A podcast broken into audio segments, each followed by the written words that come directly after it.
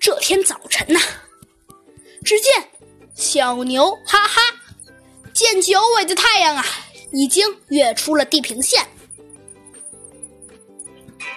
就将一个装着金项链的金丝绒项链盒打开，放在阳台上晾晒呀。原来前几天啊，下了暴风雨，小牛哈哈家房顶尖漏水了，把他一个项链都给弄湿了。一个多小时后啊，小牛哈哈来到阳台上啊，晾晾衣服，发现盒子里的金项链竟竟竟然不不翼而飞了。小牛哈哈急忙在阳台上寻找起来呀，找了好长时间也没有找到。于是啊，他就三步啊并作两步，来到了森林派出所来报案。猴子警长啊，正坐在办公桌前看着《动物日报》，小鸡墩墩。一边躺在猴子警长的床上翘着二郎腿，一边正往嘴里塞着巧克力夹心饼干。只见呐，突然小牛哈哈急匆匆地走了进来，气喘吁吁地说：“警长，我的金项链丢了。”猴子警长一下子从座椅上蹦了起来，小鸡墩墩也把那块饼干扔进了嘴里，慢慢悠悠地坐了起来。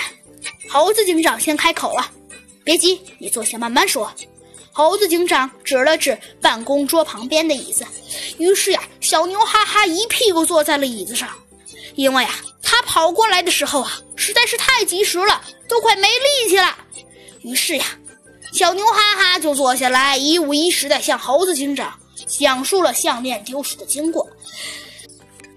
听了小牛哈哈的陈述啊，猴子警长立刻吩咐一个警员守着。猴子警长的办公室的电话，让小鸡墩墩跟自己一块儿啊去小牛哈哈家。十几分钟之后啊，猴子警长和小鸡墩墩来到了案发现场——小牛哈哈家的二楼阳台。阳台上啊摆满了几盆花草，有啊君子兰、文竹、兰草和金桔，那味道啊有一种说不出的香。晾衣杆上啊。还挂着许多没晒干的衣服呢。猴子警长和小鸡墩墩差点把整个阳台都要分辨了，可是，可是，可是并没有发现任何线索。小鸡墩墩先开口问了：“请问今天上午有人来过你家没有？”小鸡墩墩问道：“没有，谁来过呀？”小牛哈哈回答道。会不会有人把你的丈夫和孩子把金项链收起来了？小鸡墩墩接着问道。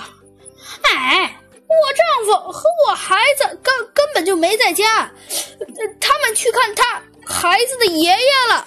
可是小鸡墩墩突然一下子蹦了起来，猴子警长用着又好气又好笑的眼神看着小鸡墩墩，小鸡墩墩嘿嘿的傻笑道。猴子警长赶紧问道：“哎，小鸡墩墩，你是不是有什么新线索了？”可小鸡墩墩的回答，却让猴子警长大吃了一惊。只见小鸡墩墩问道：“哎，小牛哈哈，你既然都当妻子了，为什么还叫小牛呢？”